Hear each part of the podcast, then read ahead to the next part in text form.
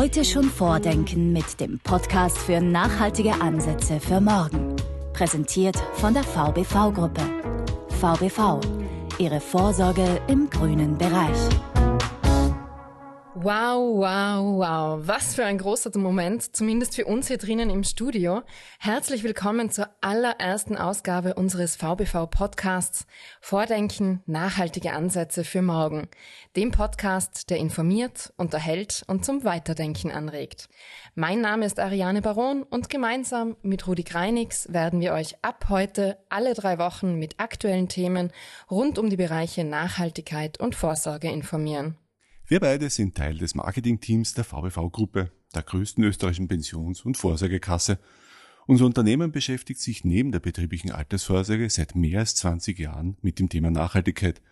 Als Vordenker und als nachhaltiger Leitbetrieb bieten wir auch kommunikative Plattformen zu diesem Thema. Zum Beispiel unsere Online-Diskussionsveranstaltung VBV im Diskurs, mit der wir seit 2020 das Thema Nachhaltigkeit im Detail analysieren, informativ und bewusst kritisch. Dieser Podcast soll nun ebenfalls spannende Aspekte rund um das Thema Nachhaltigkeit bieten.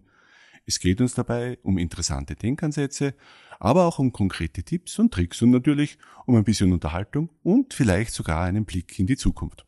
Jede Staffel widmet sich dabei einem übergeordneten Thema, das wir dann in den einzelnen Folgen aus unterschiedlichen Blickwinkeln beleuchten wollen. In der ersten Staffel geht es uns aktuell um das zentrale Thema unserer Branche, nämlich um Green Finance, also grob gesagt um Nachhaltigkeit in der Finanzwelt. Dass es diese Nachhaltigkeit bereits in unterschiedlichsten Ausprägungen gibt, das liegt auf der Hand.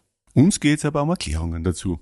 Was ist genau dieser nachhaltige Aspekt der Finanzwelt und warum soll sich damit unsere Welt in eine nachhaltigere entwickeln lassen? Vor allem geht es uns aber um das Wie. Wie bitte macht das Green Finance? All diese Fragen werden wir uns in den kommenden Folgen gemeinsam mit erfolgreichen Managerinnen und Managern, mit renommierten Wissenschaftlerinnen und Wissenschaftlern und Menschen aus der Praxis ansehen. Für den Start haben wir die zwei Initiatoren und inhaltlichen Vordenker unseres Diskussionsformats VBV im Diskurs ins Studio eingeladen. Das ist auf der einen Seite Professor Gabriele Faber-Wiener. Sie ist eine der einheimischen Nachhaltigkeitsexpertinnen. Sie leitet das Center for Responsible Management in Wien, steht also auch Unternehmen mit Rat und Tat zur Seite, wenn es um das Thema Nachhaltigkeit geht. Zudem ist sie noch Jurymitglied beim Trigos, Österreichs renommierteste Auszeichnung für verantwortungsvolles Wirtschaften und Mitglied im PR-Ethikrat. Sie hat vor vielen Jahren die Kommunikationsabteilung von Ärzte ohne Grenzen aufgebaut und hat sich auch bei Greenpeace engagiert. Damit vereint sie umfangreiches Wissen aus Theorie und Praxis, welches sie auch an verschiedenen Hochschulen teilt und heute auch hier bei uns. Darüber freuen wir uns sehr. Herzlich willkommen, Gabi Faber-Wiener. Vielen Dank für die Einladung.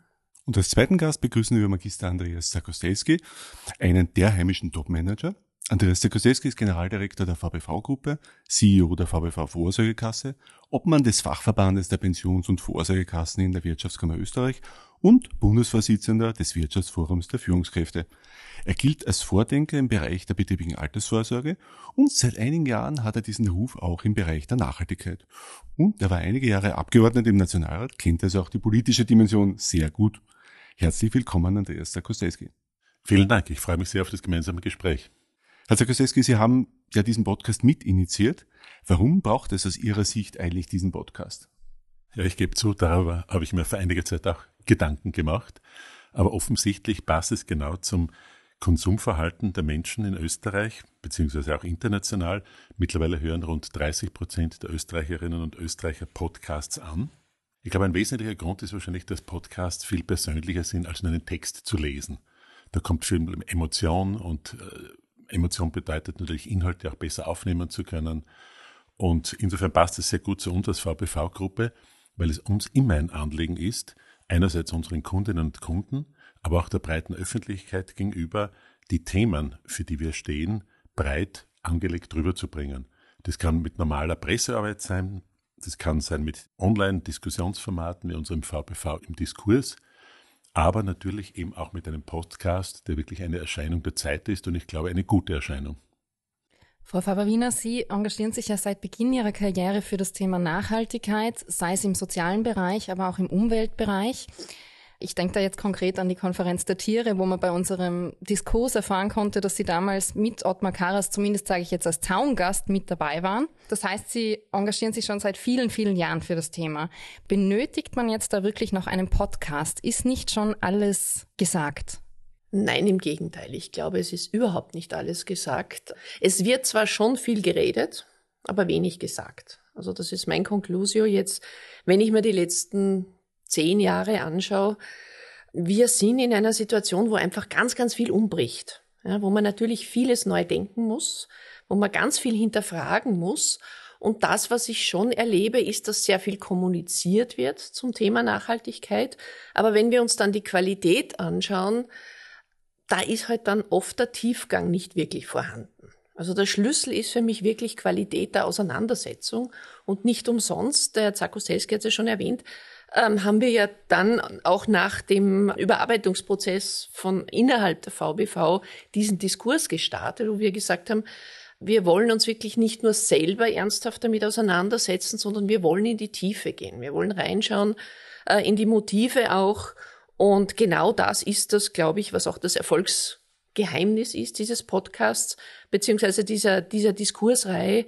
Aber das ist auch das, was ich jetzt in der Beratung sehr stark wahrnehme. Und da war Corona sicher auch ein Brandbeschleuniger, wie bei vielen anderen Dingen, dass jetzt plötzlich das Wort Diskurs sehr oft verwendet wird. Und ich schmunzel dann immer, weil ich mir denke, da haben wir durchaus auch einiges beigetragen dazu.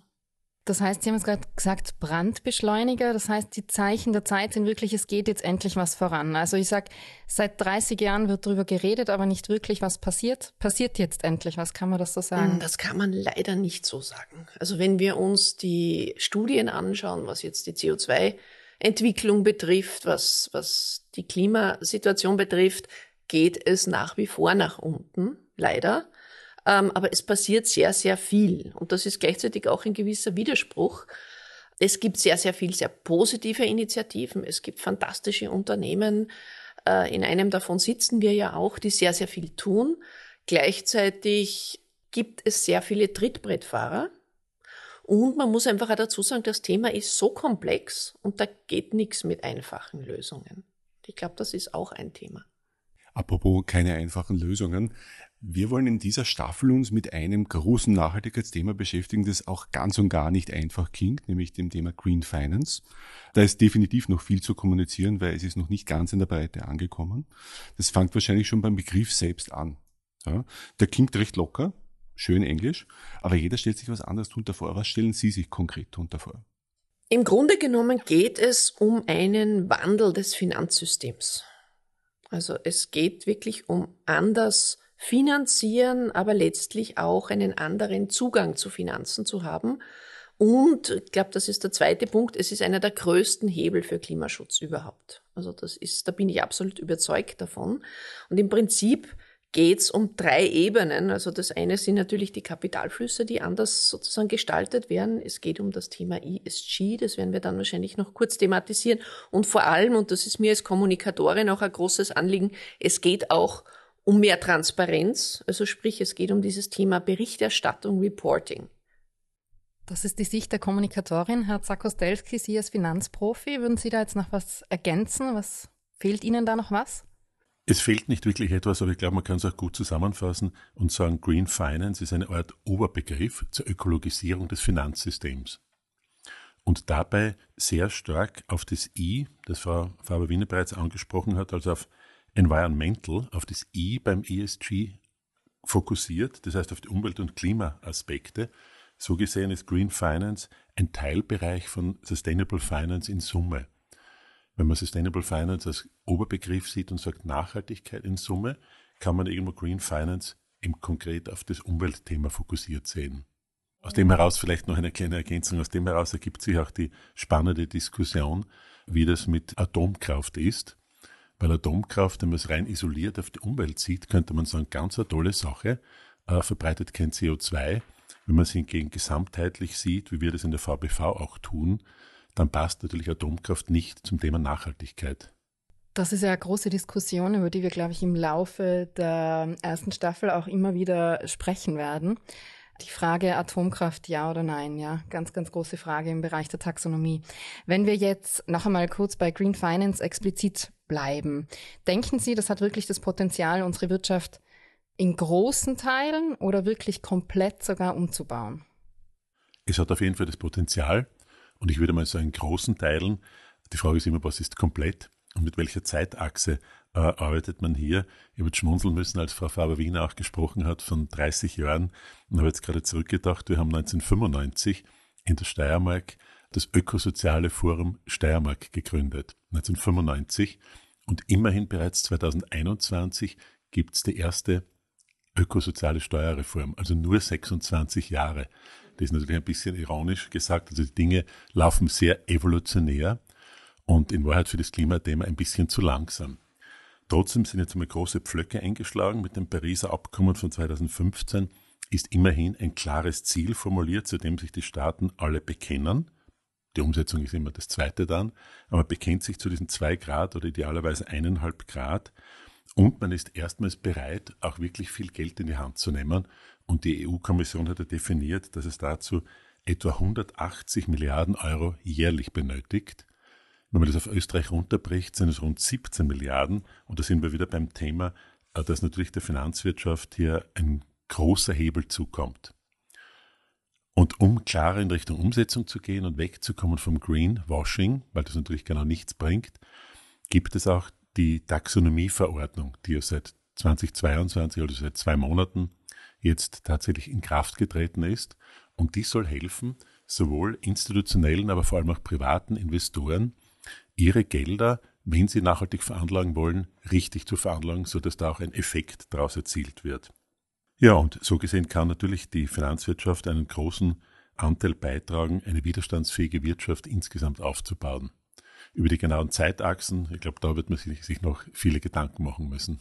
Vielleicht noch eine kleine Einschätzung. Würden Sie sagen, es ist derzeit noch eine Nische, ein zartes Pflänzchen? Oder wird es auch schnell wachsen jetzt? Es wächst bereits schnell. Also ich glaube, dass da in den letzten zwei Jahren mehr passiert ist als in den 20 Jahren davor in Summe. Frau Faber-Wiener, gleich die Frage an Sie. Blick von außen, wie sehen Sie das? Ist gerade in der Finanzbranche da wirklich etwas in Schwung gekommen? Äh, haben Sie den Eindruck, da tut sich jetzt was Entscheidendes? Ja, grundsätzlich auf jeden Fall. Es ist eine unglaubliche Dynamik drin. Es ist ja 2018 diese EU-Strategie rausgekommen zum Thema Finanzen. Und seither, das ist in Wirklichkeit ja ein bisschen mehr als drei Jahre, gibt es nicht nur von Seiten der Regularien sehr, sehr viel, sondern äh, man merkt es auch, wenn man mit Banken oder mit Finanzinstitutionen zu tun hat, für die das immer eher so ein Zwei-Welten-Thema war. Hier ist unser Business und dann gibt's noch die Nachhaltigkeit. Das wird jetzt gemeinsam gedacht. Also man, um Watzlawick zu zitieren, äh, man kann nicht nicht nachhaltig sein. Ja? Aber gleichzeitig und als bekannte Skeptikerin muss ich sagen, wird man es eben auch, wie der Herr Zarkostelski sagt, erst in der Umsetzung merken. Gibt es wirklich eine Auseinandersetzung damit? Oder eben fahren wir da jetzt mit? Und da spielen natürlich die Motive eine ganz große Rolle. Also ich erlebe schon auch sowas wie einen Wettbewerb in Sachen Nachhaltigkeit. Dass einfach Unternehmen sich gegenseitig benchmarken, das ist auch ein natürliches Bedürfnis, sich zu messen mit dem Mitbewerb. Gleichzeitig, wenn man das zu stark in den Mittelpunkt stellt und wenn ich mir die neuen Verordnungen, Rahmenwerke anschaue, die da so kommen, kann das durchaus auch in die Richtung gehen. Also gerade wenn wir das Konzept der doppelten Wesentlichkeit uns anschauen, das in Zukunft kommen soll, dann kann es sehr wohl auch sein, dass wir uns das Nachhaltigkeitsthema ausschließlich aus ökonomischen Kriterien anschauen. Das heißt, ich suche mir dann die Projekte aus oder die Finanzierungsmöglichkeiten, die mir nie, die nicht nur nachhaltig sind, sondern die mir auch noch Kohle bringen, so jetzt bewusst so flapsig. Wobei man ja sagen muss, Kohle sollten sie ja nicht mehr bringen. Nein, nicht, also Kohle im übertragenen Sinn. Und da ist natürlich die Gefahr, dass ich dann wieder in diese Richtung abdrifte. Und das sehe ich sehr stark im Reporting, auch in den letzten Jahren. Jetzt ganz kurz, weil ich das Stichwort noch nie gehört habe. Konzept der doppelten Wesentlichkeit. Bitte, ja. was ist das? Na, im Prinzip geht's vermehrt darum, ähm, Wesentlichkeitsanalysen gibt's ja schon, seit wir Nachhaltigkeitsberichte nach GAI, nach diesem Kriterienkatalog machen.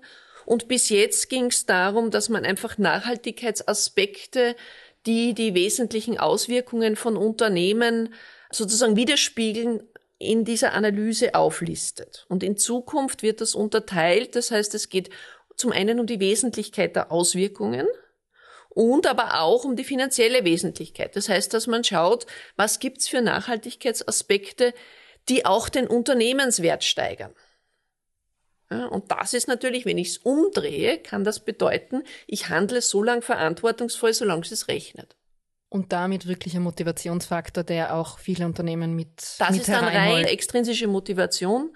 Und das wird eben dann spannend zu sehen, ob es in die Richtung geht. Ja, weil dann geht es nämlich nach unten in Wirklichkeit.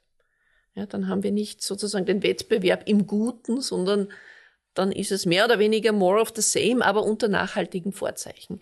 Aber gleichzeitig erlebe ich auch extrem viel Positives, muss ich dazu sagen. Also ich will da jetzt nicht nur sozusagen kritisch sein, weil ich höre auch von KMU, mit denen ich zu tun habe, also kleinen, mittleren Unternehmen, es ist auch leichter, Kredite zu bekommen. In dem Moment, wo ich hier wirklich ökologische Kriterien habe, die ich erfülle. Also das ist absolut angekommen, auch auf dieser Ebene. Herr Zakostelski, wir haben vorhin über gigantische Summen geredet. 180 Milliarden jährlich, jetzt europaweit, 17 Milliarden nur auf Österreich bezogen. Das ist jede Menge Geld. Woher soll dieses Geld jetzt kommen? Wirft man da jetzt extra Druckerpressen an oder ist das eh schon da? Also wie kommt man an solche gigantischen Summen? Gut, flapsig ausgedrückt könnte man sagen, die Druckerpressen sind in den letzten Jahren zur Pandemiebekämpfung ohne dies stark genug gelaufen. Das sollte es nicht sein. Es geht hier um eine gezielte Reallokation, also wirklich Umschichtung der vorhandenen Gelder in Richtung Nachhaltigkeit. Weil es natürlich, weil wir vorhin von der Wirtschaft gesprochen haben, auch sehr stark darum geht, Jobs und überhaupt Wachstum in die Zukunftsbranchen reinzustecken. Das heißt, das Geld dorthin zu allozieren, wo nachhaltiges Wachstum wirklich möglich ist. Und es gibt da ja ein Messkriterium, wenn man sich ansieht, die UNO hat vor einigen Jahren, also ich glaube, das ist 2006 in Kraft getreten, die Principles for Responsible Investment, sogenannte PRIs, nach denen sich viele internationale Organisationen bereits richten. Es sind mittlerweile tausende Finanzunternehmen beigetreten seit dem Jahr 2006, als eines der ersten die VPV, bereits im Jahre 2008, also wir sind wirklich schon lange dabei. Und wenn man sich ansieht, die Dynamik, die sich hier entwickelt, es sind allein im letzten Jahr die Gelder, die nach diesen UN-PRIs veranlagt sind, um 20 Prozent gewachsen auf immerhin 103 Billionen US-Dollar. Und ganz konkret in Österreich ist es vielleicht noch äh, ein bisschen eine Herausforderung, die Messbarkeit und vor allem Statistiken. Da könnte die Statistik Austria wahrscheinlich auch noch etwas mehr Kraft hineinlegen. Trotzdem gibt es Aussagen, dass das Volumen nachhaltiger Geldanlagen in Österreich bei rund 39 Milliarden Euro liegt heute bereits. Da sind wirklich alle Gelder erfasst von Pensionskassen, Vorsorgekassen, auch Versicherungen und Banken sind da drinnen. Aber da ist natürlich noch Spielraum nach oben. Frau Faber-Wiener, wie wirkt es auf Sie, wenn Sie von solchen großen Geldsummen hören, die da bewegt werden, um Europa, um die Wirtschaft, um auch unsere Länder nachhaltiger zu machen? Nach 30 Jahren Nachhaltigkeitsexpertise, wie wirkt das? Auf den ersten Blick fantastisch. Auf den zweiten Blick wird man sehen, wo die Geldströme hinfließen. Also wir haben ja auch die EU-Taxonomie, die wir schon erwähnt haben und die an sich ein ganz, ganz tolles Rahmenwerk ist, weil erstmals hier wirklich Kriterien angelegt werden. Ähm, und nicht umsonst, jetzt ist es im Thema Klimaschutz, dann kommt das Thema Sozial, da wird es noch spannender, weil Vieles davon kann ich noch viel weniger messen als im Umweltsektor. Aber gleichzeitig sieht man allein schon an der Taxonomie äh, und das Thema, das jetzt uns in Österreich vor allem sehr stark betrifft, nämlich die Tatsache, dass Atomkraft da jetzt rein ich sage jetzt nicht manipuliert wurde, sondern rein reklamiert wurde, vor allem von den Franzosen, zeigt schon, ich habe einen ganz hohen Anspruch und dann komme ich in die Mühen der Ebene und auch in die Gefahr der Verwässerung. Ja, und für uns in Österreich ist Atomenergie ein absolutes No-Go. Wir haben eine ganz andere Situation auch. Ich war selber viele Jahre Atomcampaignerin bei Greenpeace und kenne das Thema wirklich von innen und wir haben in Wirklichkeit ungelöste Probleme, die aber auch viel zu wenig thematisiert werden. Ob das jetzt das Müllthema ist, ob das die Finanzen sind, es ist die teuerste Energie überhaupt. ähm, wenn man nämlich echte Zahlen hernimmt. Oder natürlich dann auch das Thema Plutonium, das ich mit Atomkraftwerken vor allem in der Wiederaufbereitung dann produziere und das dann waffenfähig ist. Also wir haben hier einen Anspruch und dann haben wir aber, wie gesagt, die Umsetzung. Und daran wird man es dann messen. Daran wird man auch die Taxonomie messen. Und daran wird man dann auch sehen, wo wird dieses Geld dann wirklich hingegeben. Und letzter Satz dazu vielleicht, wenn ich mir gerade in Österreich anschaue, wir haben jetzt auch eine Krise, die heißt Corona. Und wie werden da Gelder vergeben? Wenn das der Maßstab dann ist, weil es muss ja auch auf nationaler Ebene richtig eingesetzt werden, dann sind die Prognosen nicht so rosig, meiner Meinung nach. Also es ist potenziell, kann ich damit wirklich einen Paradigmenwechsel schaffen, aber der muss im Denken beginnen. Beziehungsweise muss er in der Umsetzung dann auch gelingen, höre ich daraus.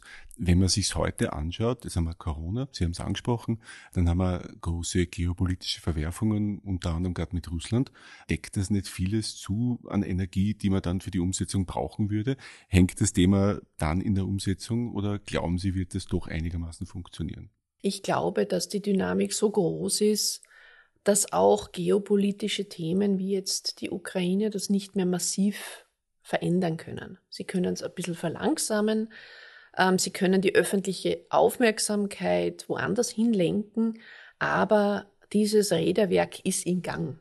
Also da gibt's für mich kein Zurück, wie es generell beim Thema Nachhaltigkeit auch von Seiten der Unternehmen, aber da weiß der Herr Zakostelski sicher viel besser, wie es aus der Unternehmenssicht ist. Aber meine Erfahrung ist jetzt auch aus der Unternehmensberatung. In dem Moment, wo ich einmal mich auf diesen Weg begebe, gibt's auch kein Zurück. Und wenn ich dann darüber auch noch kommuniziere, dann setze ich mich natürlich auch selber, sagen wir mal, unter Druck. Da gibt's diesen schönen Begriff Aspirational Talk, also meine Aspiration, meine Ziele, wenn ich die nach außen äußere, dann sind die auch gleichzeitig der Motor, dass ich weitermachen muss. Und das ist auch das Schöne am Nachhaltigkeitsthema. Also unabhängig auch, wer an der Spitze ist, es geht weiter. Vielleicht geben wir diese Frage, jetzt klären Sie weiter, Herr Zakostelski. Ist das so? Gibt es in der VBV diesen Druck? Müssen wir da jetzt weitermachen? Den gibt es auf jeden Fall, aber ich würde sagen, Druck im positiven Sinne. Das Allerwichtigste ist, glaube ich, dass wir diese Menschen bewusst machen, dass das Thema CO2-Reduktion wirklich jeden angeht. Das kann man nicht delegieren an die Politik oder an ein Unternehmen. Es betrifft jeden Einzelnen. Und ich glaube, das ist bei uns sehr gut gelungen durch die Einbeziehung der Mitarbeiterinnen und Mitarbeiter, aber auch des Betriebsrates. So ist mittlerweile das Thema äh, CO2-Reduktion oder überhaupt Nachhaltigkeit im breitesten Sinne in der DNA der VPV eingewoben. Und es gibt viel, viele Mitarbeiterinnen und Mitarbeiter, die immer wieder mit neuen Überlegungen und Vorschlägen kommen, auch die CO2-Neutralität zum Beispiel im Betrieb sicherzustellen. Und wir sind ja bekanntermaßen seit vier Jahren CO2-neutral, also klimaneutral. Und das ist, glaube ich, ganz wesentlich, dass jeder das auch mitnimmt in den privaten Bereich, weil nur wenn es ein breites Thema ist, wird es wirklich gelingen, den Fußabdruck zu reduzieren. Als Unternehmen hat die VBV selbst das Montreal Carbon Pledge Abkommen unterzeichnet. Das war im Jahr 2015, hat überhaupt die VBV Vorsorgekasse dieses Abkommen unterzeichnet als erstes Finanzinstitut im deutschsprachigen Raum. Und dieses Abkommen das eben der CO2-Reduktion dient, also sehr stark durch den, die Reduktion des Kohleverbrauchs, besagt, dass wenn man hier beitritt, man den CO2-Fußabdruck des eigenen Anlageportfolios jährlich messen lässt und dies aber auch veröffentlicht und von Jahr zu Jahr eine Reduktion anstrebt. Und das ist uns als VBV auch im Jahr 2021 wieder gelungen. Wir haben allein im Vorjahr den CO2-Fußabdruck unseres gesamten Aktieninvestments um 150.000 Tonnen CO2 reduziert in einem Jahr. Das ist so viel wie die Stadt Tulln an der Donau beispielsweise in einem Jahr insgesamt an CO2 ausstößt und verursacht. Das klingt schon ziemlich beachtlich. Wenn man das jetzt auf viele Unternehmen umlegen würde, dann würde sich ja in Europa und in Österreich viel tun. Jetzt aber die Frage, da gibt es ja nicht nur die Unternehmensseite, es gibt natürlich auch die politische Ebene. Ähm, da gab es ja viel Diskussionen rund um CO2-Bepreisung in den letzten Monaten bei der ökosozialen Steuerreform. Wie sehen denn Sie die aktuellen Bemühungen auf politischer Ebene? Die Bemühungen sind auf jeden Fall da und sind, glaube ich, wirklich so weit fortgeschritten wie noch nie. Immerhin sind im Regierungsprogramm, das 2020 geschrieben wurde, Ziele festgehalten, die auch die Treibhausgasemission bis 2040 auf Null vorsehen. in Österreich. Das ist wirklich ein sehr, sehr guter Ansatz. Allerdings gibt es wirklich viele Expertinnen und Experten, die der Meinung sind, dass hier noch zu wenig getan wird und dass beispielsweise auch mit der ökosozialen Steuerreform noch zu wenig Ambition hineingelegt wurde. Das kann man, glaube ich, schon auch so sehen. Ich glaube auch, es wäre auch die Zeit gekommen, dass die Politik den Menschen auch bewusst macht, dass es auf der einen Seite toll ist, schöne Ziele der CO2-Reduktion zu formulieren, dass es auf der anderen Seite aber schon auch ein Hebel ist, zu überlegen, wo wir selbst diesen CO2-Ausstoß reduzieren können. Das heißt, was können wir als Unternehmungen, was können wir aber auch als Private hier weniger tun? Und manchmal darf man sogar über das Wort Verzicht diskutieren. Ja, gefährlicher Begriff in der Politik, was wir bis jetzt gemerkt haben. Scheint so. Ähm, das heißt, höre ich das richtig heraus? Aus Ihrer Sicht ist da noch relativ viel Spielraum nach oben. Sie haben auch das Klimavolksbegehren unterstützt als Unternehmen. Welche konkreten Forderungen würden Sie denn stellen? Ein konkreter Punkt wäre, den gesamten Finanzbereich dahingehend zu adressieren, dass man auch die Altersvorsorge in Richtung Nachhaltigkeit ausrichtet. Wir sind uns, glaube ich, bewusst, vor allem in Österreich mit einer doch alternden Gesellschaft, das Verhältnis der Aktiven zu den Pensionisten verschiebt sich bekanntermaßen immer mehr. Deswegen ist es wichtig, vorzusorgen. Und Vorsorgen bedeutet Gelder zu veranlagen, um in der Pension dann tatsächlich eine entsprechende Zusatzpension zu haben. Und hier könnte man die Geldströme, die hier notwendig sind, ganz klar in Richtung nachhaltige Veranlagung leiten, indem man dies beispielsweise incentiviert. Eine Möglichkeit wäre zu sagen, alle Gelder, die seitens Privater in ein nachhaltiges Produkt fließen, werden vom Staat gefördert. Wie wir es beispielsweise vom Bauspann kennen, mit einer kleinen Förderprämie. Das war seinerzeit in den 70er Jahren wichtig, um den Eigenheimbedarf zu decken und in Richtung Bautätigkeit voranzuschreiten. Heute geht es vor allem um die Altersvorsorge und da könnte man den Umweltaspekt sehr, sehr gut mitnehmen. Das heißt, eine geförderte grüne Pension, die dann quasi durch die Veranlagung in der Wirtschaft in Österreich und in Europa einen gewissen Impuls ausstrahlt. Verstehe ich das richtig? Genau so ist es. Frau Faber-Wiener, wie sehen Sie denn das? Was würde denn in der österreichischen Politik aus Ihrer Sicht noch fehlen, jetzt abseits der Pensionen? etwas sehr, sehr Grundsätzliches, ähm, nämlich Kooperation. Also Nachhaltigkeit ist ja nicht umsonst etwas, was sich auf drei Säulen basiert, nämlich Ökologie, Ökonomie und Soziales. Und gerade wenn ich mir Österreich anschaue, geht das nur gemeinsam. Und bisher war aber hier wirklich die Parteipolitik im Mittelpunkt. Und meiner Ansicht nach ist das Nachhaltigkeitsthema zu wichtig, als dass man hier Hickhack betreibt. Also wir haben auch die Zeit nicht. Wir haben zehn Jahre Zeit, um diese Klimakrise halbwegs in den Griff zu kriegen und nicht mehr. Und wenn ich mir aber die Vergangenheit anschaue, äh, zum Beispiel, wir hatten ja, äh, Österreich ist eines der wenigen Länder, das keinen richtigen CSR-Aktionsplan hat. Ähm, wir hatten einen Entwurf, ähm, der ist letztlich daran gescheitert, dass die drei Ministerien sich nicht einigen konnten. Also das ist für mich immer das Beispiel, wo ich mir denke, hoffentlich wird das in Zukunft anders. Momentan sehe ich es noch nicht. Also der Punkt ist einfach hier weg von dieser tagespolitischen Hickhack-Situation hin zu einem wirklichen Miteinander. Und das sehe ich in Ansätzen. Aber ich glaube, dass uns da Corona natürlich jetzt auch wieder einen Strich durch die Rechnung gemacht hat, weil halt jetzt der Fokus woanders liegt in der Politik und weil uns, glaube ich, Corona auch sehr viel an Konfliktkultur oder auch Fehlerkultur gekostet hat. Also diese Dissonanzen, die da vorhanden sind jetzt, sind sicher stärker als davor. Also da war der Schwung 2019, auch als der Green Deal rausgekommen ist, viel stärker. Und in diesen Schwung müssen wir wieder reinkommen. Höre ich das richtig? Das heißt, das Hauptthema wäre auch ein bisschen wieder mehr zurück zum Diskurs, so wie wir am Anfang gesagt haben, Diskurs wäre wichtig. Momentan merkt man den Diskurs ja nicht unbedingt, wenn man beim Thema Corona bleibt. Ja. Wobei man natürlich beim Wort Diskurs, nicht jede Diskussion ist ein Diskurs. Also ein echter Diskurs ist regelbasiert und ein echter Diskurs heißt, wir bewegen uns in einem machtfreien Raum. Und das sagt für mich alles aus. Also sind wir bereit, äh, unsere täglichen mm, Differenzen einmal wegzulassen und zu sagen, gut, schauen wir ernsthaft, was braucht's jetzt wirklich? Und nichts anderes ist Reflexion und da sind wir dann bei der Ethik, ja, weil Ethik ist nichts anderes als systematisch reflektieren, was ist richtig und was ist falsch. Und genau das findet nicht statt. Also diesen Diskurs gibt es in diesem Sinn, in dieser Qualität ähm, nicht. Ja, also auch dieses eigentlich sich gegenseitig zuhören und auch einmal vielleicht einfach einmal bis zum Ende zuzuhören, bis der andere wirklich alles gesagt hat, was er sagen möchte. So sehe ich das jetzt wirklich.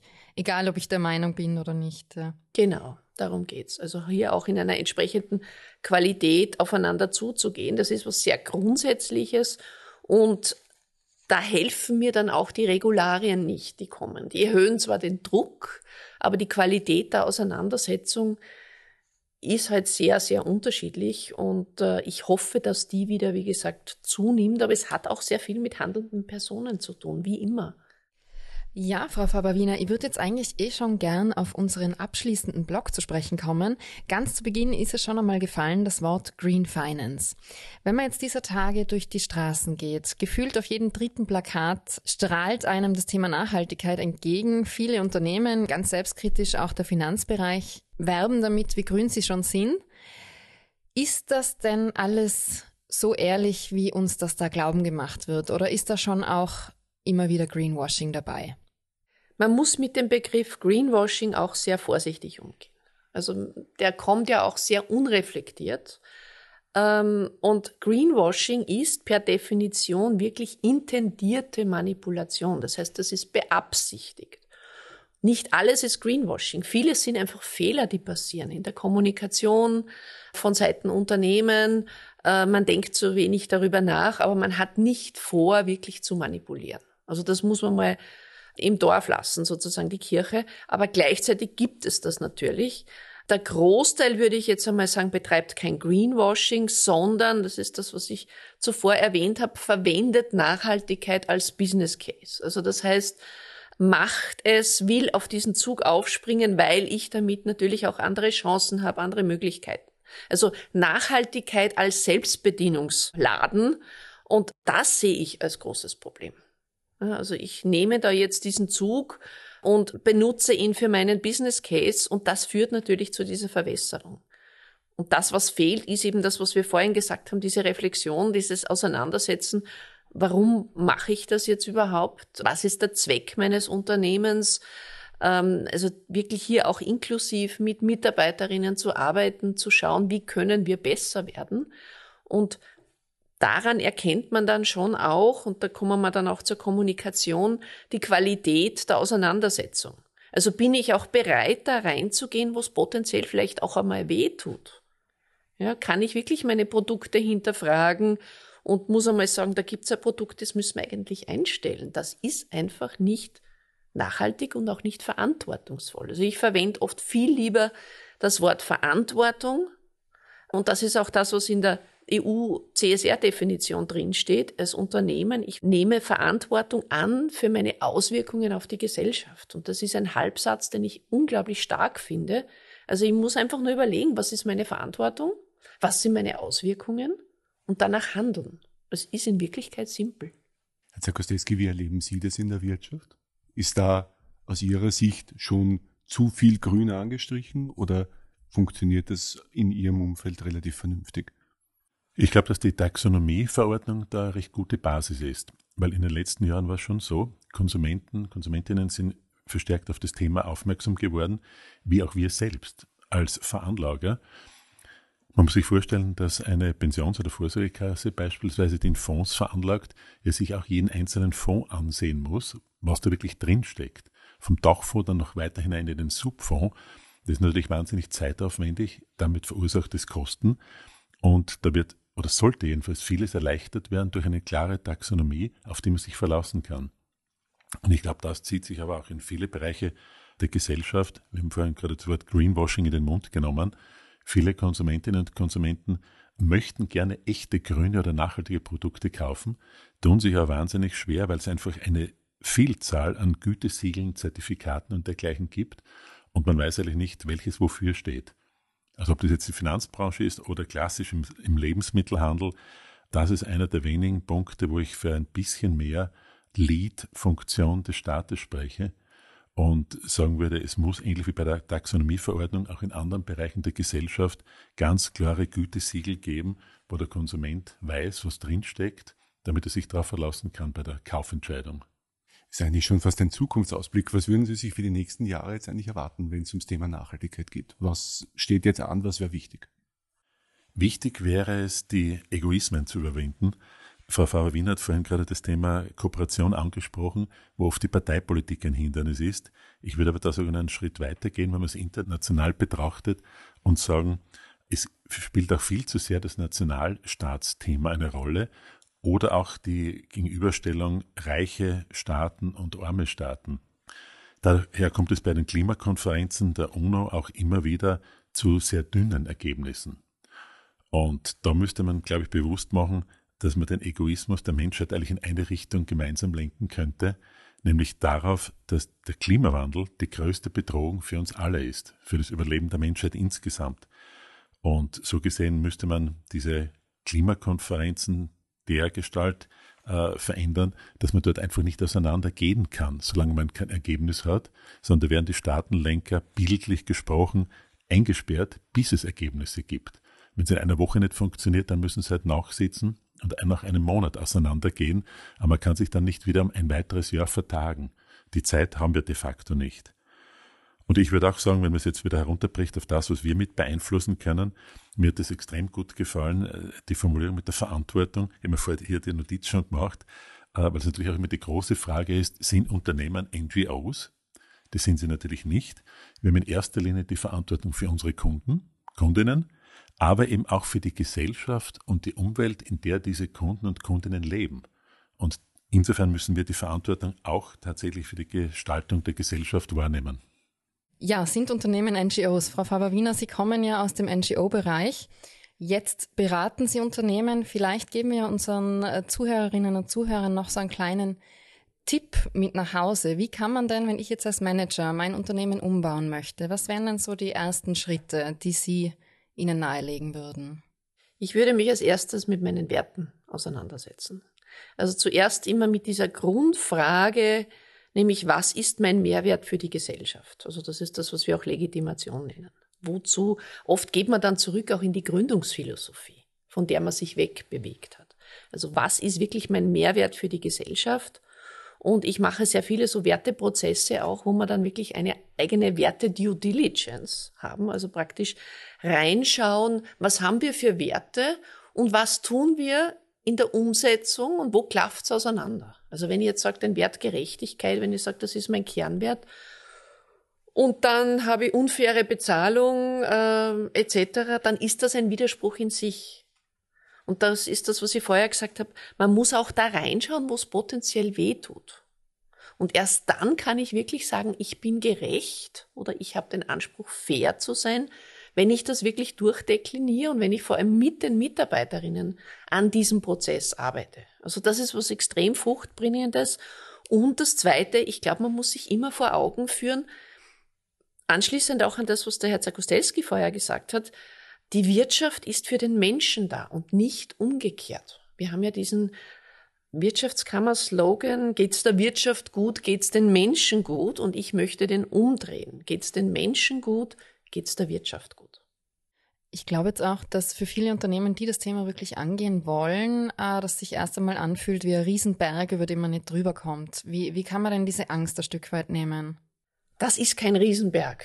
Es ist ein Weg. Und bei CSR, also Corporate Social Responsibility oder Nachhaltigkeit, es gibt zwar Unterschiede, aber es wird sehr oft ident verwendet, geht es im Prinzip um den zurückgelegten Weg und den Weg, den man sich vornimmt. Ich setze mir klare Meilensteine, aber eben zu Beginn stehen diese Grundfragen. Und ich würde davor warnen, nur anhand von Rahmenwerken sich abzuarbeiten. Ja, viele nehmen Kriterienlisten und fangen damit an ohne diese Grundfragen zu diskutieren. Weil nur dadurch, nur durch dieses Warum kriege ich auch den Buy-in der Mitarbeiterinnen. Also das heißt, damit schaffe ich es, dass auch durch das Thema Nachhaltigkeit Mitarbeiterinnen wieder mehr motiviert werden. Und das erleben wir sehr stark bei der jungen Generation, die ja stärkere intrinsische Motive hat wiederum. Und das freut mich eigentlich sehr. Also das heißt, die kann ich nicht mehr nur durch ein BMW incentivieren und sagen, ja, damit hat sich's, äh, sondern die fordern jetzt ganz andere Dinge von Unternehmen. Und neben dem Green Finance Thema ist für mich die junge Generation der zweite große Hebel in Richtung Nachhaltigkeit. Das heißt eigentlich ein optimistischer Blick in die Zukunft. Da wächst jetzt eine Generation heran, die wirklich was verändern wird. Ja, absolut. Also ich unterrichte ja derzeit ungefähr acht Unis und FHs und habe hier wirklich ganz viele sehr, sehr engagierte Studenten und Studentinnen, und ich finde es fantastisch, wie stark die das dann auch wirklich umsetzen, wie stark die hinterfragen, fordern. Und das ist natürlich unbequem, aber gleichzeitig ist es genau das, was es braucht, weil letztlich geht es um deren Zukunft. Wunderschöne Worte zum Abschluss. Eine gute Portion Optimismus mit dabei. Das gefällt mir sehr, sehr gut. Und das war's auch schon mit der Einstiegsfolge unseres neuen Podcasts rund um das Thema Green Finance. Wir danken unseren beiden Gesprächspartnern für ihre spannenden Inputs. In Folge Nummer zwei machen wir einen Ausflug in die Wissenschaft. Wir sprechen mit Dr. Christian Klein. Er ist Professor für Sustainable Finance an der Uni Kassel, Mitbegründer der Wissenschaftsplattform Sustainable Finance Deutschland und hat mit seiner Expertise auch den Sustainable Finance Beirat der deutschen Bundesregierung unterstützt. Hoffen wir mal, dass er uns nicht nur die im Original 600-seitige Taxonomieverordnung der EU ein bisschen leichter verdaulich machen kann. Wir freuen uns auf ein spannendes Gespräch mit einem der deutschen Top-Wissenschaftler aus dem Bereich Sustainable Finance und hoffen, auch Sie sind wieder mit dabei. Auf Wiederhören. Vordenken Nachhaltige Ansätze für morgen.